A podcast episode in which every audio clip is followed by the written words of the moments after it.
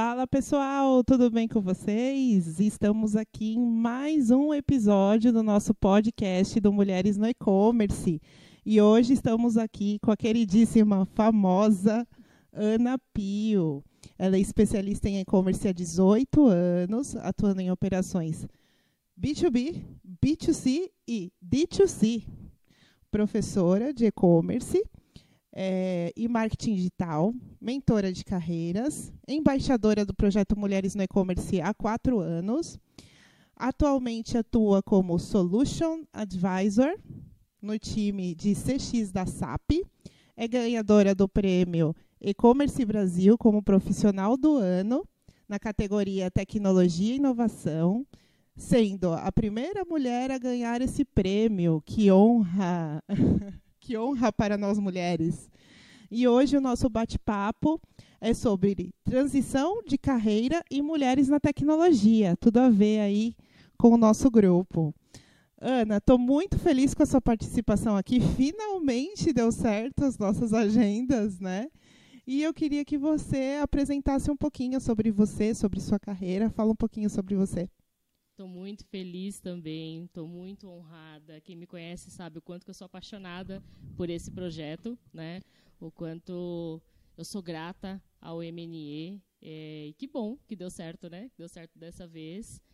E você me descreveu muito bem com todos os, os, os, os títulos, né? Com tudo o que foi construído aí durante esses esses, essas quase duas décadas aí, né? O pessoal costuma falar de dinossauros, mas eu não gosto muito desses termos. Nós não. somos jovens para ser velhas e velhas para ser jovens. Isso né? mesmo, concordo com você. Mas, antes de tudo, eu sou uma entusiasta né, do digital. Eu sou uma pessoa apaixonada por conexões, fazer conexões entre as pessoas. Aí, durante isso tudo aí, então, eu sou uma profissional de e-commerce, uh, mentora, né? Atualmente mais mentora de carreiras até, né? Por causa dessas transições que eu fiz nos últimos dois anos. E eu ouvi algumas mulheres falando das mentorias, das Sim. suas mentorias, que agregam demais a Ai, elas. Que bom. Alguns rapazes também têm me procurado pelo LinkedIn, alguns colegas aí para ver no que eu posso ajudar, né, a tentar direcionar. Eu acho que é mais para ter uma visão uh, macro, né, de fora, que às vezes, né, eh, tanto mulheres, homens, todos nós, em algum momento a gente se encontra com dúvida ou perdido ali de que caminho seguir. Né, ou com receio de fazer né, algum tipo de ou transição. Ou com alguma ideia, né? Às também, vezes com alguma ideia, né? E querendo validar isso, né? Exato. Então, é, faça esse trabalho também de, né, de fazer essa, essa, essas mentorias. Uh, atualmente aí na, na, no time de CX da SAP, bastante feliz lá como Solution Advisor, Business Advisor, é muitos nomes. É, muitos advisors, muitos, muito, muitos Englishes. É, é, essas empresas globais têm vários, vários nomes assim. Mas que temos que aprender, infelizmente. Né? Exato, né? é, exatamente. Ou felizmente. Felizmente. felizmente. Então, tô nessa, nessa trajetória aí. Ai, que bacana. É, e assim, além desse burburinho que a gente ouve de mercado, ela é uma pessoa que assim ainda por cima é muito querida, está sempre com a gente aí nos eventos, está sempre procurando ajudar as mulheres a fazer, quem quer também fazer transição de carreira, né? É, a empresa SAP, ela é uma empresa assim, um pouco um mundo à parte do e-commerce, eu vejo assim, né? Uhum. É, e como que você ajuda essa, a fazer essa integração com o e-commerce, com essa mulherada aí? É, eu fui contratada na, na SAP por causa do meu conhecimento em e-commerce. Né? Não foi descartado os 15 anos, né, que desses 18, os últimos três foi híbrido né, entre cargos, mas eu fui contratada exatamente por causa desse conhecimento de e-commerce. Hoje eu não estou numa operação de e-commerce, como eu toquei durante 15 anos, né, antes de fazer as transições, mas foi por trazer realmente todo esse conhecimento que é uma empresa global alemã que é uma indústria de software, de soluções.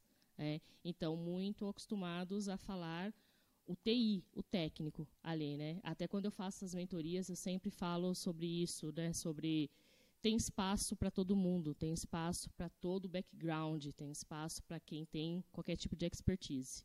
Então, dentro da SAP, tem várias uh, BUs, né, que a gente chama de Line of Business, que é LOBs, e eu estou nesse time de CX, que é onde tem essas soluções, que uma das soluções é a solução de e-commerce. Ah, que legal. É, e você também trabalhou bastante tempo com a Vetex, né?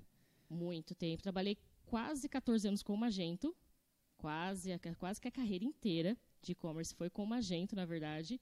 Depois, quando eu fui para o D2C, que aí realmente eu trabalhei com o Vetex. E aí eu fiz um grande movimento que ajudou muito o mercado de e-commerce na época que uma antiga plataforma saiu do Brasil, deixando vários lojistas aí na mão, né? E eu fiz um movimento muito grande de ajudar esses lojistas, levando eles todos para a Vetex, né? Então foram mais foram dezenas, né, que foi para a Vetex, ali fiquei bastante parceira da Vetex na época. Eu lembro disso, quando Lembra? isso aconteceu. É. Acho que foi 2018. 2018. Ah, sim. 2018. Lembro. Muitos continuam super felizes, escalando seus negócios, né, uma excelente plataforma. É, e alguns foram para outros caminhos. Então, todo o conhecimento é baseado realmente assim de plataforma, né? Foi de, de Magento e de Vtex. Ah, legal. Mas eu... Por causa do MNE até e por causa de, de, de, todo o network, a gente acaba conhecendo sobre várias soluções, né? Você sabe bem disso. Ah, verdade. A gente Sim. acaba transitando aí, conversando muito. E isso é importante, Sim. né? A gente está ligado aí nas tendências, no que está funcionando aí no mercado. É, mas muito se fala em B2B e B2C. E o D2C? Explica para gente aí, para quem não conhece o termo. O D2C foi o case da minha vida. D, quando eu implantei um D2C, realmente foi onde eu fiz um, um, um, um marco ali, né, o business case da minha carreira foi realmente o D2C. Os dez primeiros anos da minha carreira foram B2C, que é o, o business to consumer, business né? To consumer, que é o, isso. o lojista ou a empresa vendendo para o direto ao consumidor isso, final. Isso, uma Magalu, uma Amazon, uma Ering, uma Amaro, né? O, o B2C comum. Só que eu fiquei 10 anos em Small and Medium Business, né, que é para o público, para SMB. Então, eu queria realmente pegar tração ali. Eu queria pegar e mudando de marcha realmente ali desde o começo. Eu lembro que nesses primeiros meus 10 anos de, de carreira, eu recebi propostas de empresas grandes, mas eu queria trabalhar para o pequeno e para o médio, que, é, que para mim é quem move a economia desse país. Eu penso mesmo. É? E hoje a gente trabalha assim. Exato. Exato. Então eu fiquei, vixe, aí passei por tudo quanto é tipo de varejo de moda, pet shop, N segmentos. Quando eu fui convidada para o B2B, né, para estruturar um e-commerce B2B, e o B2B você sabe que eles não chamam de e-commerce, né, eles chamam de portal. É, portal. Portal B2B aqui da empresa, né? Porque para eles é um portal que é. o cliente ali ele consegue tudo, pegar nota fiscal, fazer o pedido, falar com, com o vendedor. Ali, Áreas né? internas, tudo. né? Isso, isso. Quando eu fui chamada para o B2B, eu achei um desafio muito interessante. É minha paixão, confesso, porque o B2B ele tem desafios, né? Que o B2C não tem, né? Então aquilo de transformação cultural antes da digital, né, de você ter que convencer aquela força de vendas, aqueles representantes a ir para o digital, o que é um mega trabalho. Você mudar os processos que a gente chama de as is, né, como é, para uma visão futura. Você pegar na mão, você fazer workshop, você ensinar, de fato. Né? Então, isso, para mim, é muito bacana, muito bacana. E eu fui, era um setor de matcom, material para construção. Então, já era um setor mega engessado, B2B. Trocentos milhões de produtos. 12 mil produtos. 120 representantes me odiando. Lá vem aquela menina do e-commerce, lá vem aquela menina tirar nosso trabalho, né? Lá vem aquela menina do digital. Mas deu super certo, assim. Eu lembro que eu saí de lá representava 1,5%, hoje representa 10,5%. Eu tenho contato ainda, meu esposo trabalha lá, né? E usa super o aplicativo, usa Tem que usar, né? Que usar. Como assim? Exato. Os clientes dele usam, às vezes ele não, não dá para te visitar hoje, tá? Faz o pedido aí pelo pela web, né? E eles fazem, né? O que é bem legal. É um e, aculturamento, né? Exato. E aí eu fui chamada para uma multinacional suíça que vendia bens de luxo, né? Kitchen System, que eles chamam, que é, coifas, é, cooktop, mas tudo de muito de alto luxo mesmo. Eu acho que foi nessa época de 2018, não foi é? Foi em 2018. E aí eles, está, eles estão em 40 países e tinha, né, aqui no Brasil, e eles escolheram o Brasil para ser o piloto, para montar aí o direct consumer, que é quando uma indústria vende direto para o consumidor final. Hoje, a Creio, né, que eu ainda não, não acompanho mais tanta operação de perto, porque eu estou fora de operação, mas naquela época, em uma empresa do Sul, né, que tem, tem as suas peculiaridades ali, né, porque o Sul a gente sabe que é, é, é bem aquela coisa ainda de presencial, bairrista, às vezes, dependendo ali do, do local, né? Foi bem desafiador. Ali foi um desafio de verdade, por causa que você pula a revenda para é, é, vender para o consumidor final. Eu lembro que quando a gente montou, né, deu go live do e-commerce, duas horas depois, né, veio a minha, a minha líder, falou, dá para tirar do ar? Eu, como assim? Acabamos de colocar. Trabalho de nove meses, né? Não tira do ar, porque o nosso principal revendedor, nosso principal cliente, B2B, né, que, que é o, o dealer, né, que eles chamam de dealers, diz que vai encerrar o, o, contrato, não vai comprar mais da gente. Eu falei, não, calma, a gente precisa pensar em estratégias que façam com que todo mundo participe desse ecossistema. E a gente fez um diferencial muito grande nessa indústria, que foi realmente colocar o revendedor, para que ele não fosse ali um, um opositor. Um concorrente né, dele Exato, mesmo, né, do, da indústria que vende para ele. Né? A gente colocou ele dentro da estratégia, então depois viramos um marketplace in, né, que é quando você coloca o seller dentro né, do, do seu marketplace, não só o out no 3P. E a gente teve estratégias até assim, ó, se vender dentro de um perímetro de 10 quilômetros em volta da sua loja, a gente comissiona você por esse produto que o cliente comprou com a gente no site e não comprou de você na loja. Então montamos assim várias estratégias para que não não houvesse tanto conflito de canal, que a gente sabe que ainda tem. Hoje, uhum. bem menos. Né? Pelo que eu acompanho da indústria, bem menos. É. é, e também a gente tenta aqui fugir, né? A gente fala, meu, não concorre direto com quem compra de você, né? Às vezes pode ser realmente um tiro no pé. Sim, sim. Só pensar em estratégias inteligentes para você ajudar isso, ele. Isso. Eu acho que esse é o canal. E não tirar ele do digital, né? Porque se tira ele do digital, automaticamente os revendedores também estão saindo do digital. É. Porque eles não veem valor naquilo, né? Isso. Então, eu acho que realmente é isso que você falou. Você ajuda um ecossistema inteiro aí, né? Isso. É, mas aí eu queria já aproveitar e encaixar uma outra pergunta. É, como a gente falou na nossa intro, você tem expertise em e-commerce com foco no, no B2C, no B2B, no D2C. Como foi para você começar a carreira nesses segmentos? No segmento do D2C, você falou que foi o grande case, né? No, mas aí no D2C em si é você acabou não dando uma visão geral para a gente do que é o D2C. Ele é, é a, a, a, indústria vinculada aos lojistas, é isso? É, a indústria quando quer vender para o consumidor final direto, pulando aí então a sua, a sua revenda. A gente, nessa, nessa indústria que eu trabalhei, no caso, a gente saiu de zero a milhão em 10 meses, tinha uma meta bem simbólica até, porque não esperavam tanto, só queriam realmente ter um piloto, né? Então, globalmente lá na Suíça, falou, não, vamos escolher o Brasil para esse piloto, vamos ver como que funciona. E funcionou super bem. Hum. Super bem, foi super aceito. Depois que a gente fez a estratégia de colocar os lojistas dentro do nosso ecossistema, de comissioná-los, né, de fazer tudo isso, de trazer o vendedor também para o digital, porque que nem você falou, ou você ajuda o cara a se digitalizar, ou ele vai é, canibalizar, ele vai jogar o preço lá embaixo, ele vai tentar te sabotar de alguma forma. Uhum. Né? E o começo de tudo foi, é, você falou no Magento, em, foi no, no B2C, em que loja, em que momento da sua vida, com quantos anos? Eu, muitas pessoas, assim, muitos amigos meus falam assim, ah, eu comecei a trabalhar com e-commerce porque eu caí no e-commerce, né? É, eu ouço muito isso muito. também. Caí no e-commerce. Fui convidada, fala... acharam que eu levava jeito. Isso. Ou você conversa com alguém que fala assim, ah, comecei no submarino. Nossa, é muito comum, né? É. Muitas pessoas começaram lá no submarino. Eu não caí no e-commerce. Em 2004, eu estava acabando de me formar, minha primeira faculdade foi como designer gráfica, minha primeira profissão. Aí, já, já mexe com o computador. Já, já. Desde adolescente, assim, eu já escolhia. Naquela época era mexe com o computador, isso. né? Isso. Até hoje minha mãe fala isso. Com que ela trabalha? Com computador. Ela mexe com o computador. computador. E aí, em 2004, eu tinha me formado como designer gráfica. E em 2004, o Facebook foi lançado. Depois de uns dois, três anos, eu acho que ele chegou no Brasil. Mas eu tive um insight. Eu já era visionária naquela época, não sei porquê. Eu tenho até a lembrança desse dia. Mas eu pensei assim essa plataforma vai mudar a forma que as pessoas se relacionam e, de alguma forma, como elas consomem. Mas a gente também tinha a vivência do Orkut, né? Tinha, porque eu falei assim, já é era, já tinha uma ideia, a gente já é, tinha uma ideia, é né? Isso. Eu falei, não é possível que vou montar uma plataforma online, porque já existia e-commerce, chamava loja virtual naquela época, né? Já existiam lojas virtuais. Eu falei, não é possível que esse Mark, ou seja, quem for, vai lançar uma plataforma online de graça para as pessoas só se curtirem ali, conectarem, conversarem, né? Falei, não, isso vai virar algum, alguma plataforma de consumo. Comecei a ser autodidata, né? Comecei a pegar e estudar por conta própria sobre e-commerce, sobre marketing digital e procurar posições de emprego que tivesse algum canal digital.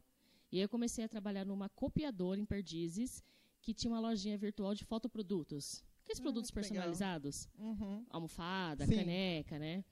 E ah, lá eu fiquei, depois eu fui para um estúdio fotográfico, uma rede de estúdios fotográficos que também tinha dentro deles lá uma unidade que tinha um canal digital de venda também de fotoprodutos. E eu era muito boa naquilo, porque tanto eu era designer, por quanto eu era administradora da lojinha virtual e eu adorava vender, eu amo vender.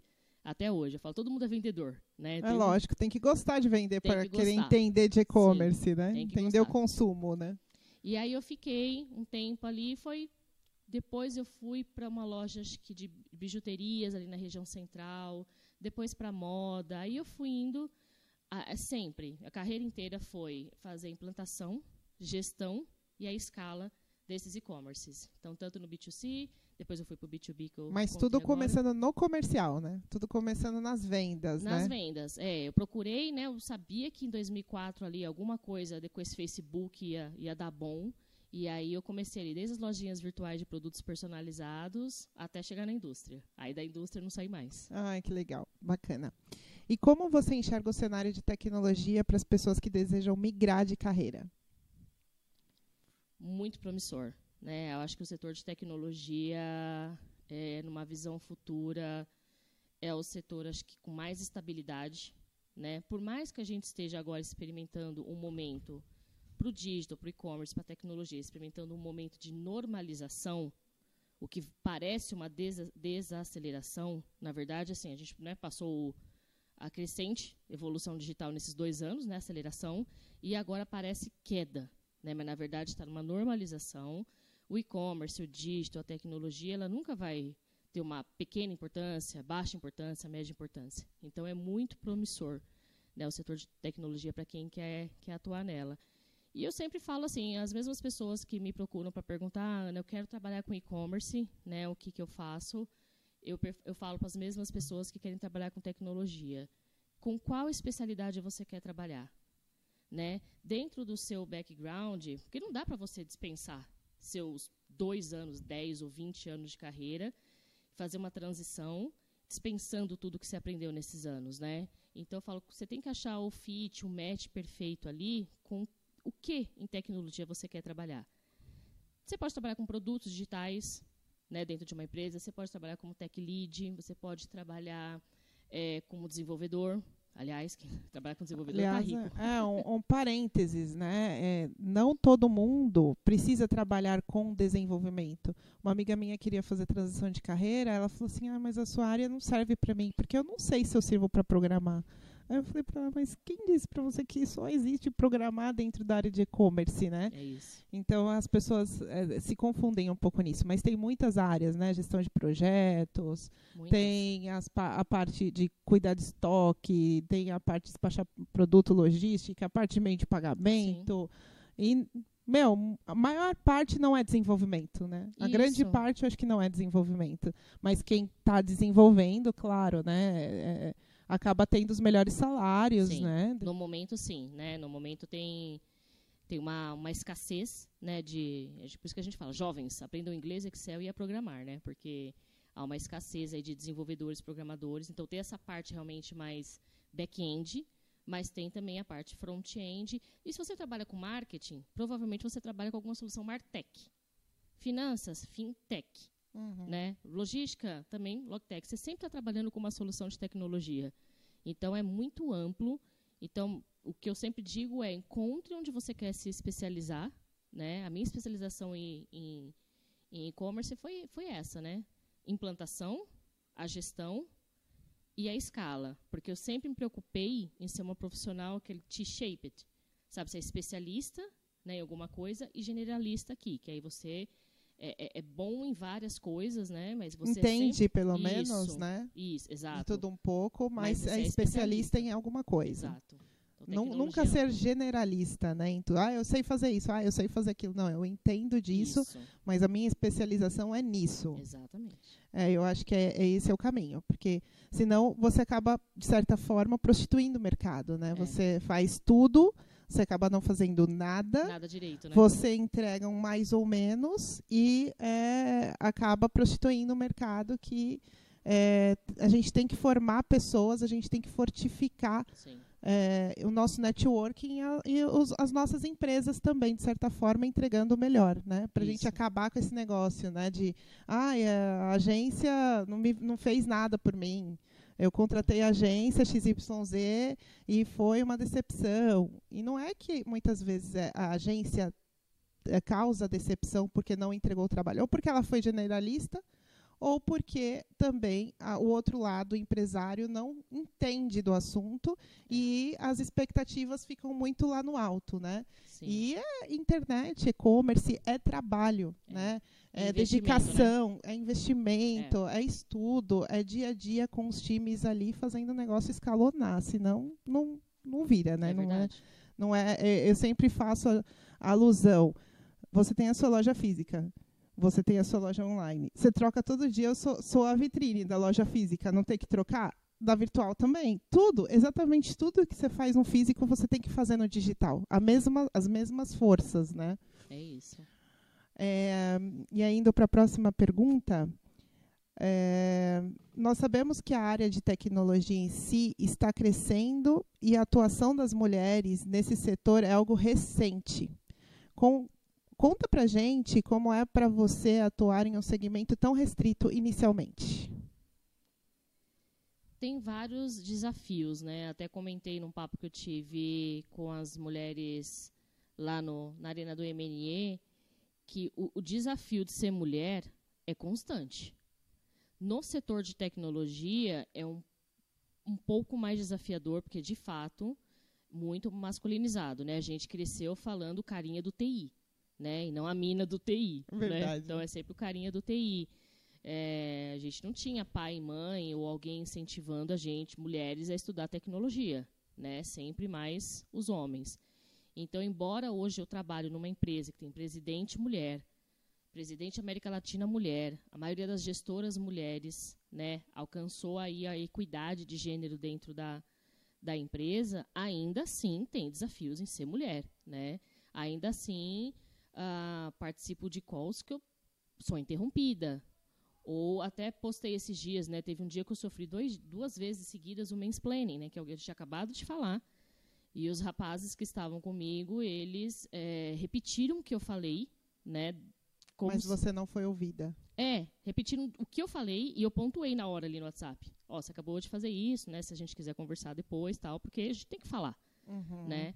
Então ele, poxa, mas eu nem percebi, eu só queria né, reforçar o que você falou. Falei, mas dá a entender que eu não, não falei direito, que eu não, não fui bem, né? E aí, para não, não, entrar naquela história até do, do, do, mimimi, fui bem didática, né? A pessoa entendeu, né? O que é, o que é importante, né? A gente educar, né? Mais uhum. do que uhum. bater de frente.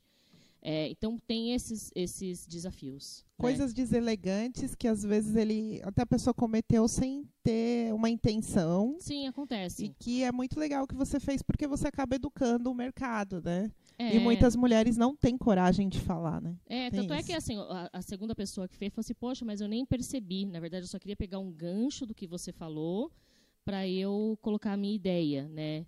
É, mas aí é bom a gente realmente, às vezes, eu, eu, eu acredito que tenha sido realmente, às vezes, sem perceber, mas é bom a gente sempre falar, sempre reforçar isso para que eles nossa, mas nem conhecia esse termo. Teve mulheres no meu Instagram que até falaram assim, Ana, precisei jogar no Google para entender o que, que foi isso. Hum, né? Olha. É, porque além de colocar, eu detesto esses termos, sabe, tudo em inglês aí, a gente fala, eu falo o país do hot dog, né? Por que a gente não fala cachorro quente? Por que hot dog?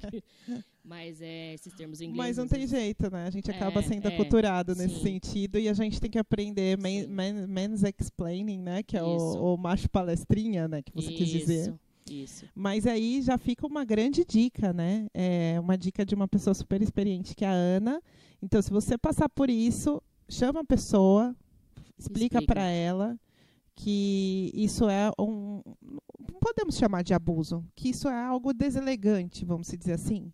Isso. Explica é. que é algo deselegante, que existe o, o mains explaining, que existe é, outros termos aí que estão sendo super falados e que a mulher tem sofrido isso. Sim. Das interrupções também, apesar de mulheres também fazerem, né? Então é tudo coisa que a gente tem que pontuar. Então esse é o primeiro desafio, né? É, o desafio de, poxa, mas ela nunca trabalhou né, numa, numa Big Tech, nunca trabalhou diretamente né, com, com tecnologia. Uh, onde que ela vai aportar esse conhecimento? Será que realmente ela vai ter essa, essa, essa capacidade, né, de porque lá a gente só lida com C-levels, né? Essa capacidade de tocar realmente um, um deal, né? Então assim teve teve esse esse desafio assim não uh, de forma muito aberta, mas você sabe que tem ali um certo preconceito velado em relação a isso, né? Porque geralmente quando você entra no e-commerce, você anda de lado. Você vai para outra operação, outra, outra, outra, outra. Em Big Tech é a mesma coisa. Então você trabalha hoje na SAP, amanhã você está na Oracle, amanhã você está na Salesforce, amanhã você está na Shopify, enfim, né? Você tá, você anda ali na, dentro daquele circuito. E eu não tinha passado por esse circuito. Eu estou na primeira, né? Espero que por muito tempo, que eu gosto muito de lá, mas na primeira Big Tech. Então tinha essa essa essa coisa meio velada assim, né? De será, né? E aí aquela coisa de você ter que provar, né? Às vezes, eu vi até a Carolzinha, né, Carol Moreno, fundadora do Meni, uma Sim, vez ela falou que ela assim, tá numa Big Tech também, né? Ela também tá na Adobe. Pela primeira vez. Pela a gente, primeira vez. A gente fica muito feliz por ela. É, e ela comentou uma vez no, no, no, no stories dela, ela falou assim, de, do cansaço de ter que se provar duas vezes, né? Às vezes por seu conhecimento, por ser mulher. Esses desafios de gênero, esses desafios de é, provar conhecimento e os desafios naturais, o de, de transição de carreira. Tá? É você ter que dois passos para trás. Sendo homem ou mulher. Sendo homem ou mulher. Né? Dois passos para trás, você tem que reaprender, né? está disponível ali para você, ah, ah, ah, humilde o suficiente até para você pegar e falar assim: não, eu tenho muito para aprender. Né? É, tirar várias caixinhas da cabeça para que novos conhecimentos entrem, porque de, realmente assim é um universo completamente novo. Eu deixo de ver taxa de conversão para ver a arquitetura da solução. Eu deixo de ver é, a campanha que vai ser ali no mês, né, para ver como que eu passo uma proposta de valor, não valor monetário, financeiro, mas uma proposta de valor assim de como a minha solução vai cobrir os KPIs da operação dele. Né, que valor que eu estou entregando com aquela solução ali, né, que seja melhor do que o A ou B. Então muda uhum. completamente. E se você vai ter estrutura para atender tudo isso e Sim. os impactos de tudo isso, quem for mais inteligente é quem acaba ganhando essa proposta. Né? Exatamente. Né? Não quem vai trazer mais vendas, por exemplo, né? É, Porque não, já tem é. muitas é. vendas no caso. Exato. E outra, a gente está agora, a gente, nós vamos entrar todos que trabalham com e-commerce, com digital, com tech, no modo sobrevivência. Né? Vem um segundo semestre agora, não são predições de Ana Pio, mas por tudo que eu leio, que acompanha, a gente entra... Nas tendências. É, não, vem agora Copa, eleição, cenário macroeconômico. Então, a gente vem para um período muito desafiador agora, o segundo semestre, que vai refletir em 2023 e a coisa vai começar a melhorar em 2024. E detalhe, né? Agora a gente entra em Black Friday, segundo semestre, final de ano, são, é o momento mais quente de vendas. E a gente tem todos esses impactos aí para acontecer, né? Tem. A gente estava vendo também aí alguns números de startups, né, que têm sofrido queda Sim. assim consecutivas, né? Muitas demissões e tudo mais. Isso você atribui a essa questão de normalização que você falou no começo do podcast ou é algo preocupante? É, o, o, o layoff veio geral, né? Veio de empresas globais e tem freezing, né? Tem, é normal agora empresas é, de tecnologia entrar num de tecnologia, que eu falo, imagina o commerce como todo, né? O digital como todo entra no período de não contratação, né, um período porque realmente é como se a gente fosse hibernar agora. Né? Então a gente vê agora que no segundo semestre todo mundo só vai trocar de plataforma, só vai trocar aquele, aquela solução de marketing, só vai trocar de agência a, a, a operação ou o cliente que realmente é, vê que faz sentido, que vai para uma escala de negócio assim que o business case ali realmente comprove, né, financeiramente, que ele vai chegar do outro lado vendendo muito mais. Um incremento de receita assim, absoluto. Ou aquele que já está com esse roadmap há dois anos, não. Estava aqui programado que a gente vai trocar de solução, de agência, de equipe, já estava programado que ia ser agora. Uhum. Fora isso, na minha visão, vai todo mundo dar uma, uma congelada. Por causa desses layoffs, por causa de tudo, o, é um cenário incerto, né? Cenário uhum. incerto. É uhum. É macroeconômico, né? Então, Brasil já é atípico de qualquer outro é, país do mundo. E tem a questão de que o setor de serviços é o que mais contrata, é. né? Então, provavelmente, segundo semestre, a gente tem essa queda aí na, no setor, na, área, na parte de contratação. Então, aí é o momento de você se especializar ainda mais, porque vai ficar cada vez mais disputado e todo mundo tem que estar ainda muito mais preparado.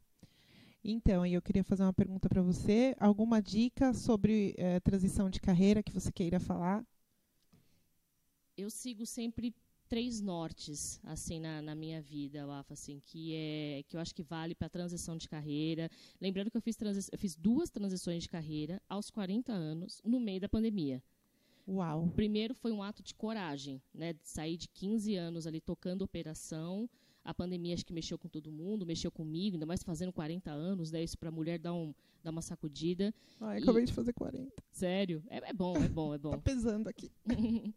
e aí eu quis primeiro, é, eu recebi uma oportunidade de ir para a Rect, né? Para a Rect Benkinser, uma indústria CPG, né? De farma e de, de nutri, nutrição.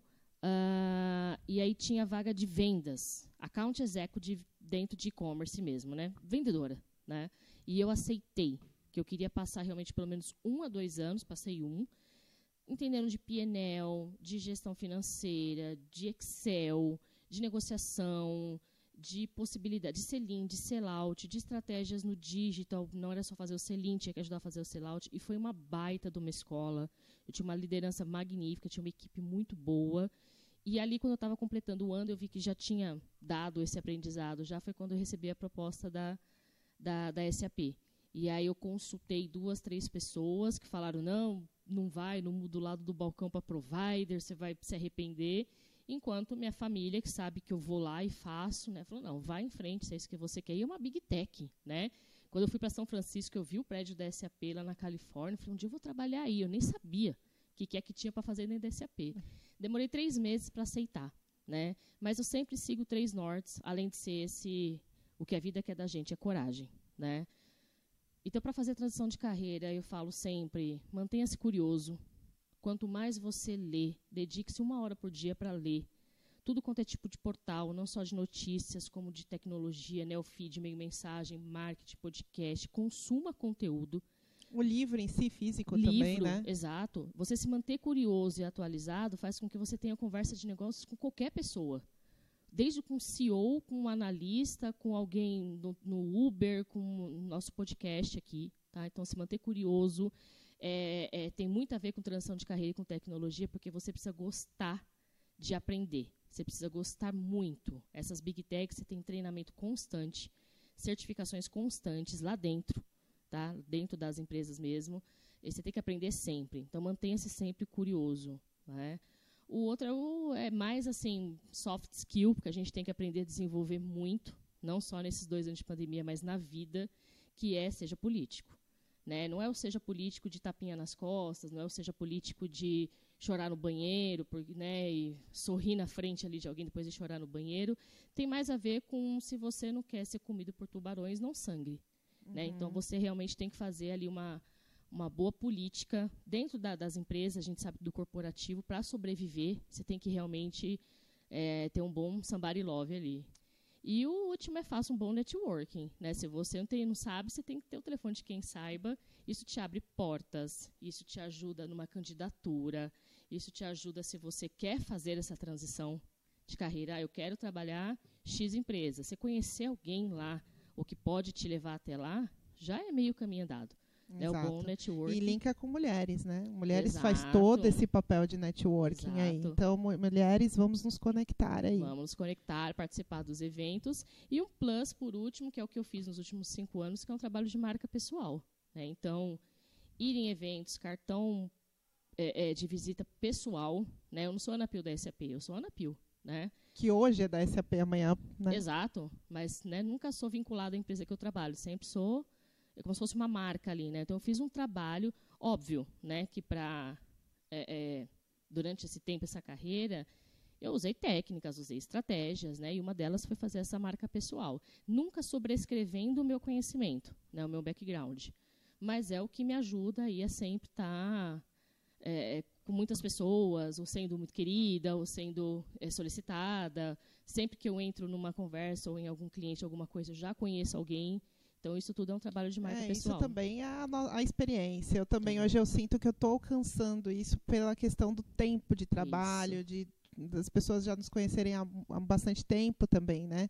Isso, o tempo também tem que ser a favor, né? Tem que ser a favor, é. Não vamos descartar tudo Não que vamos feito. descartar Não, isso, é. né? Mas quem está começando, já pegando isso, já é excelente, né? Que Sim, conseguir estar inserido aí. Tem muitas meninas novas também que conseguem se inserir de uma maneira linda e muito rápida e, e É ganhando verdade. uma proporção grande aí, né? sim.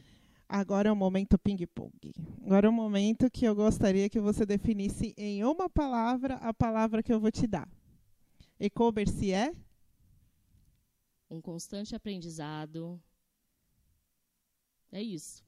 Transição de carreira é? Um ato de coragem. Mulher da tecnologia é? É ser uma mulher multifacetada, várias em uma mesma. Perfeito. Ó, foi quase. foi curtinho.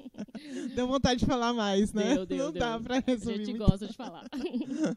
Ai, legal. Queria muito agradecer a você, agradecer a você que ficou com a gente aqui até agora. E eu peço para aproveitar, eu aproveito para vocês seguirem o nosso canal do Spotify e nas redes sociais, o arroba Mulheres no E-Commerce. O seu arroba é Ana Pio, é isso? É, Ana Pio tem três S no final, Ana Pios. Ana Pios. O meu, que é o AFA Underline Smiley. É, participar da nossa comunidade, que a gente ajuda diariamente as mulheres. É, quem quiser participar, que ainda não faz parte do Mulheres, é só entrar no www.mulheresnoecommerce.com.br barra participe. Fiquem ligados, ligadas nos nossos próximos episódios. E se você tem alguma ideia de conteúdo ou quer comentar algum dos nossos conteúdos, você também pode mandar um e-mail para contato@mulheresnoecommerce.com.br. Esse podcast foi gravado nos estúdios da agência Sinalize Web e tem um oferecimento da Orbital Commerce, a única plataforma com SEO automatizado do mercado. Muito obrigada, Ana. Até mais. Obrigada. Até mais. Tchau, tchau. pessoal.